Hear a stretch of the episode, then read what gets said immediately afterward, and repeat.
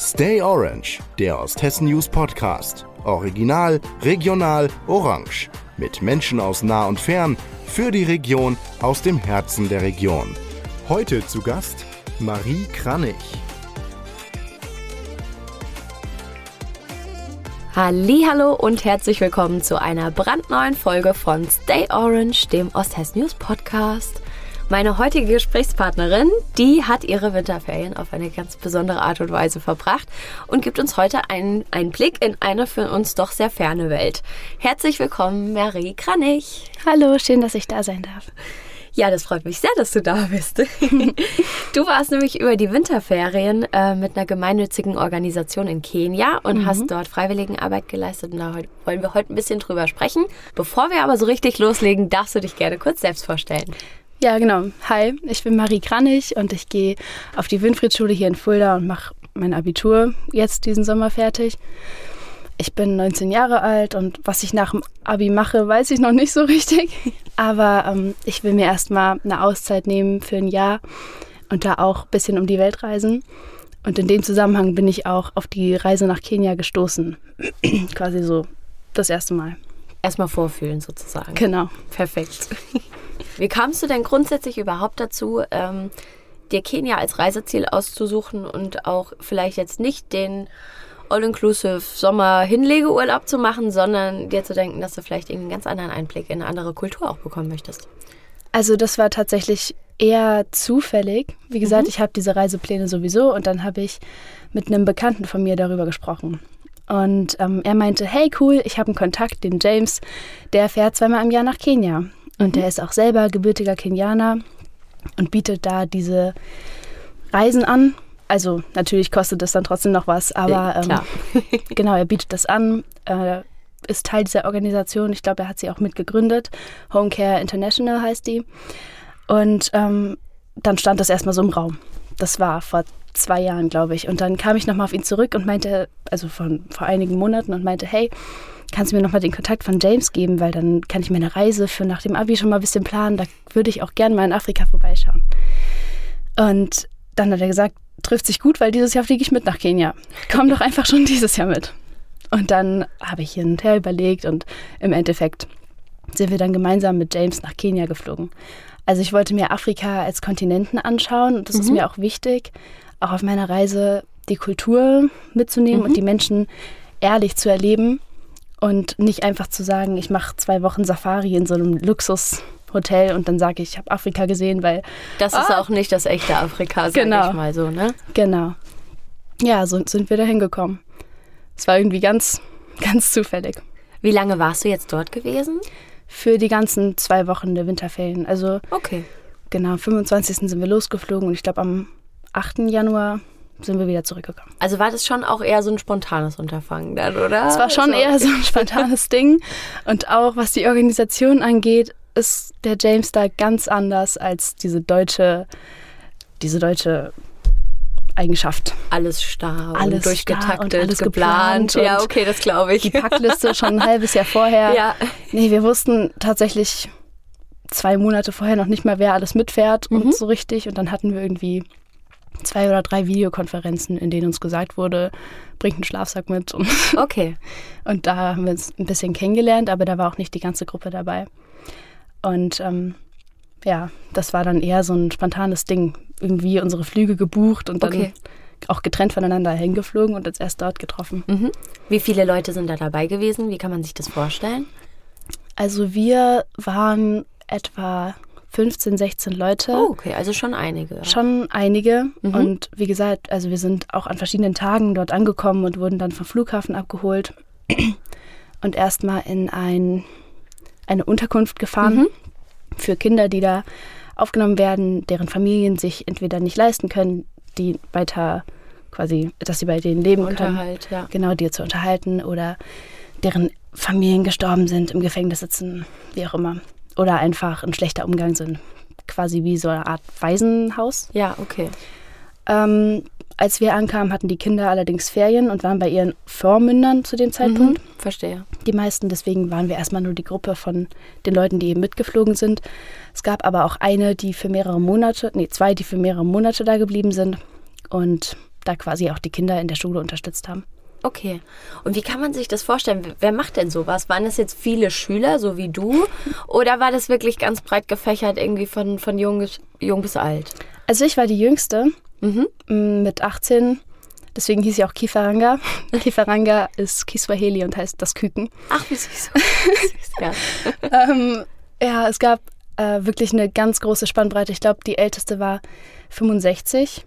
Das war die Mutter von einem, der schon öfter mitgefahren ist mhm. und der mal ganz begeistert davon erzählt hat. Der heißt übrigens Henne und das heißt Kuckuck. also passt perfekt zusammen. Genau, so ist das, hat sich das entwickelt. Ähm, ja, und die meisten waren 20, 30, so okay. in dem Dreh.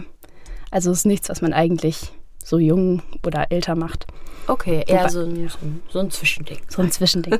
Aber trotzdem für alle möglich, diese Erfahrung mal mitzunehmen. Also da gibt es keine Altersgrenzen. Auf alle Fälle. Ich glaube, das ist auch ganz, ganz wichtig, dass man, man sieht, wie an Menschen anders leben, sage ich mal. Wir leben hier in unserer Wohlstandsbubble, würde ich mal sagen. Und ähm, ich kann mir auch vorstellen, dass es gar nicht so leicht war, da erstmal anzukommen und auch erstmal zu sehen. Ich glaube, da wird man schon ganz schön auf den Boden der Tatsachen runtergeholt, oder? Wie war das so für dich an den ersten Tagen, erstmal dort anzukommen und zu sehen, wie Leben auch sein kann? Also es war tatsächlich so, dass wir in der ersten Woche ähm, viel rumgefahren sind, mhm. ähm, auch zu ähm, Bekannten und Freunden von James und bei denen haben wir dann mal was gegessen oder übernachten dürfen, mhm. um so ein bisschen unseren Weg zu machen. Und es war schon sehr interessant zu sehen, wie unterschiedlich die Leute leben. Und ich glaube, gerade hat sich das ausgeprägt gezeigt in der ähm, Hygiene- und Ernährungssituation. Also ja. wir haben wirklich fast jeden Tag Kohl gegessen mhm. und Dazu gibt es dann typischerweise Ugali, das ist so ein Brei aus Maismehl und Wasser. Mhm. Das macht satt. Der, okay, genau, ja. aber schmeckt nach nichts. Ja, glaube ich. Und Kohl. Und es ist auch so, dass die Frauen wirklich aufstehen und den ganzen Tag in der Küche stehen, um in Töpfen überm Feuer diesen Kohl zu kochen, mhm. den sie dann jeden Tag da zubereiten. Und an ganz besonderen ähm, Tagen wird geschlachtet. Mhm das passiert nicht so häufig. Für uns kam das dann ab und zu quasi die Möglichkeit, dass für uns geschlachtet wurde. Ich esse kein Fleisch, aber okay. für die, die ähm, das Fleisch essen, haben das dann auch mal probiert. Ja, naja. Auch was anderes als genau. das, was wir kennen, denke ich mal. Ne? Und auch was die Wasserversorgung und die Hygiene insgesamt anging. Also es gab Orte, da sind die Toiletten ein Loch im Boden. Ja. Und es gibt auch keine Müllabfuhr. Das, das vergisst man manchmal, was für ein Luxus das ist. Die haben hinten in ihren Höfen eine Stelle mit so Steinen drumherum, das ist so eine Feuerstelle und da verbrennen die alles. Und Plastik und Müll und alles ja. Mögliche, was man so hat. Und auch an den Straßen, überall liegt Müll rum und es ist, es gibt einfach keinen Ort, wo der Müll hin soll. Und das sind sie auch nicht anders gewöhnt. Ja, ich finde es auch äh, total krass irgendwie zu sehen.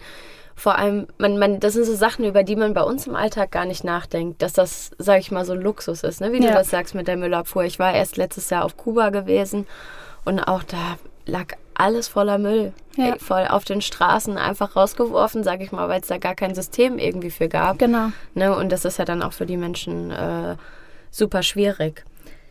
Was habt ihr denn dann genau dort gemacht? Sag ich mal, ja, du hast gesagt, in der ersten Woche seid ihr viel rumgefahren. Ne? Genau. Genau. Ähm, was, wie, wie sah die zweite Woche aus?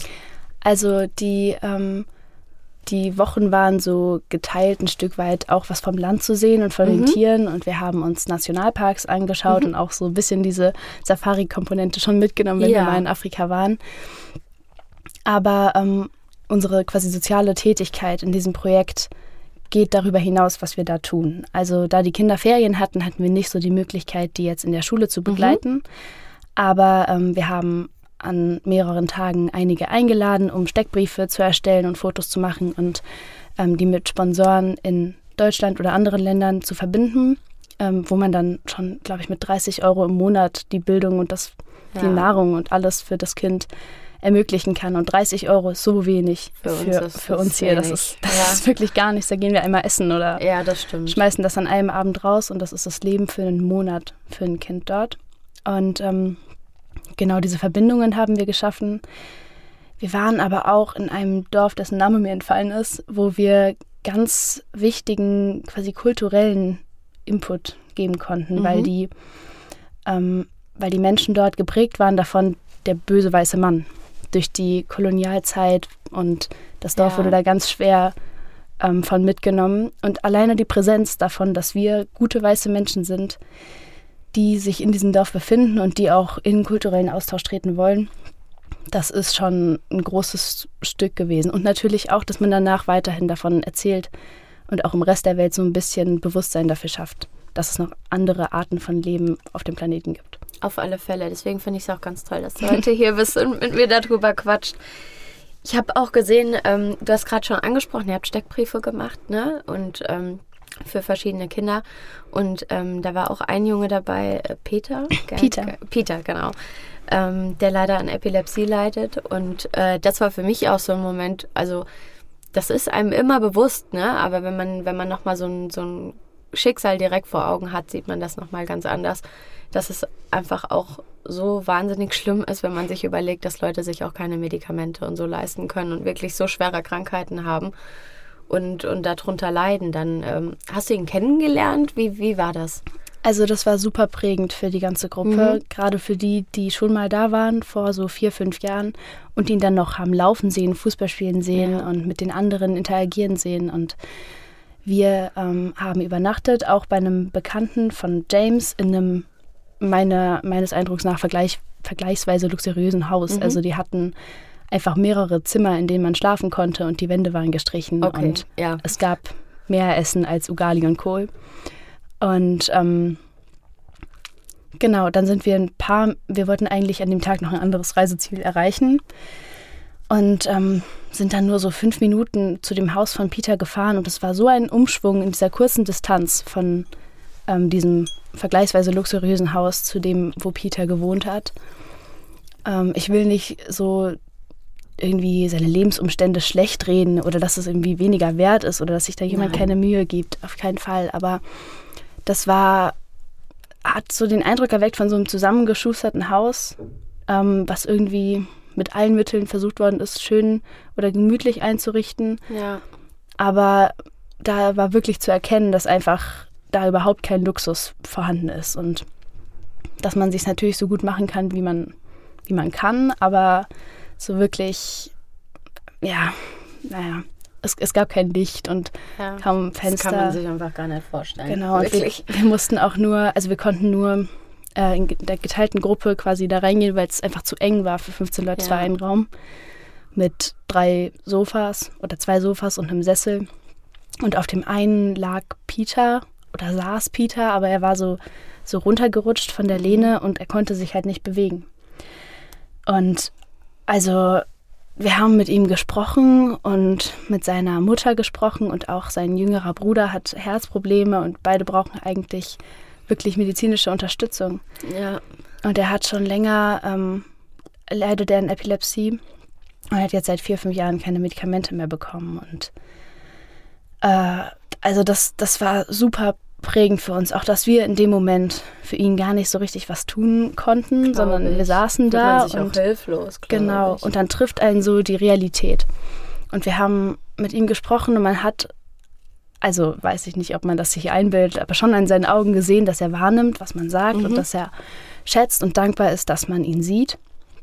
Und wir haben ihm die Hand geschüttelt und er hatte wirklich einen kräftigen ha Händedruck. ja. Und ich hatte das Gefühl, er will, er will leben und er will natürlich raus aus dieser Situation, aber es fehlen ihm einfach die Mittel.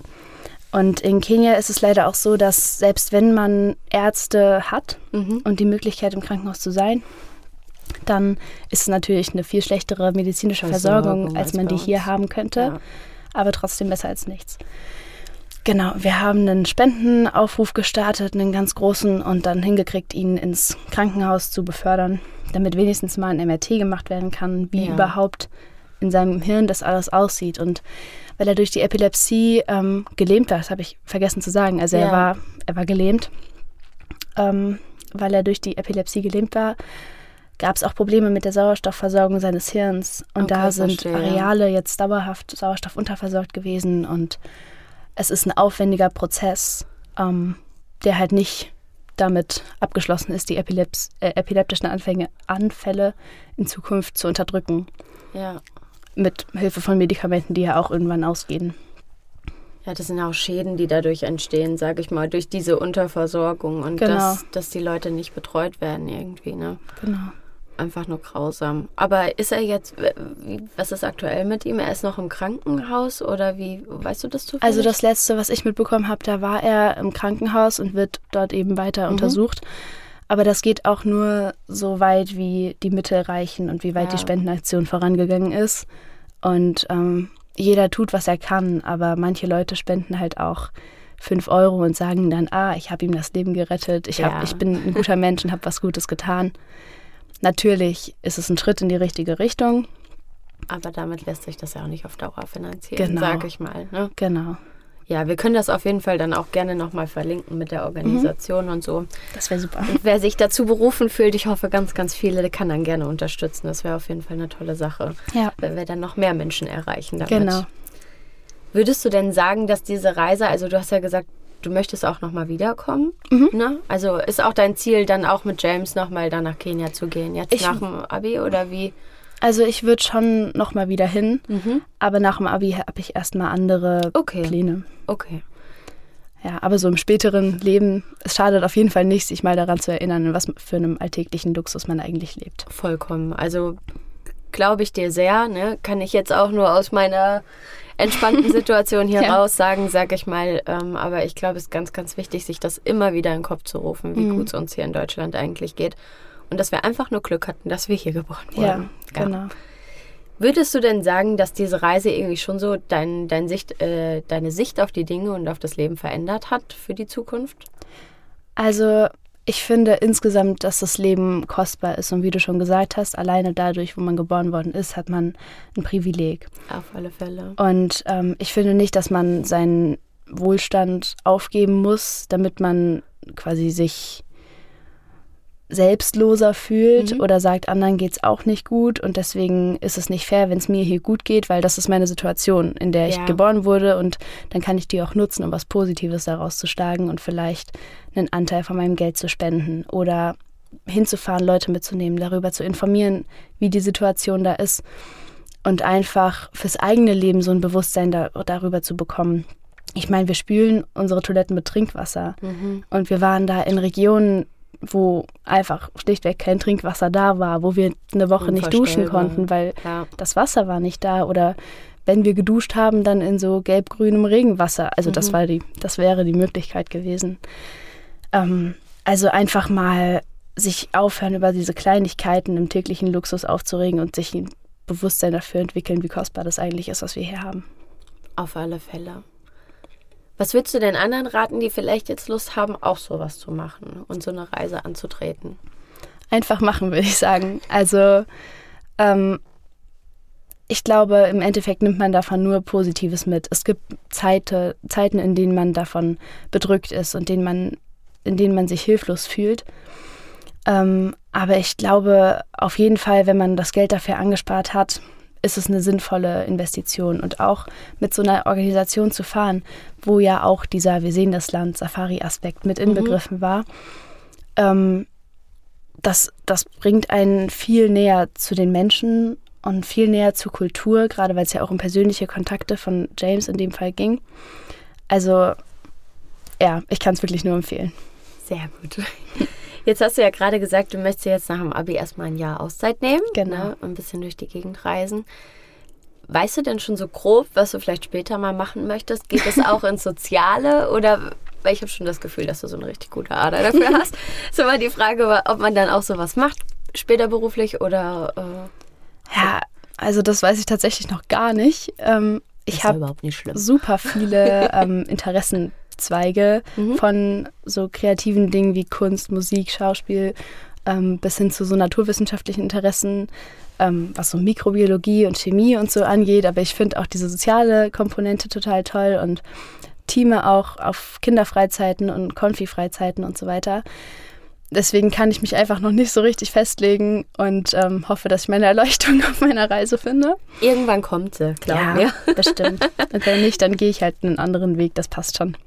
Auf alle Fälle, da bin ich fest von überzeugt. Genau. Ja, vielen Dank, dass du dir heute die Zeit genommen hast ähm, und deine Erfahrung mit uns geteilt hast äh, über diese besondere Reise. Ich hoffe, dass sich ganz viele inspiriert fühlen und ähm, gerne vielleicht auch unterstützen. Ihr habt es gehört. Hilfe wird an jeder Ecke gebraucht, ähm, vor allem finanzielle Unterstützung. Genau. Wir verlinken das auf jeden Fall im Artikel und dann könnt ihr euch da gerne reinklicken. Das wäre super. Ansonsten wünsche ich dir jetzt erstmal ganz viel Erfolg für dein Abitur. Vielen Dank. Drück dir die Daumen und äh, wünsche dir eine tolle Reise anschließend und ich bin mir sicher, du wirst deinen Weg gehen. Dankeschön. Vielen Dank. Ja, von uns war es das für diese Woche schon wieder. Wir sagen erstmal Tschüss und eine neue Folge, die gibt's nächsten Donnerstag. Macht's gut. Merci.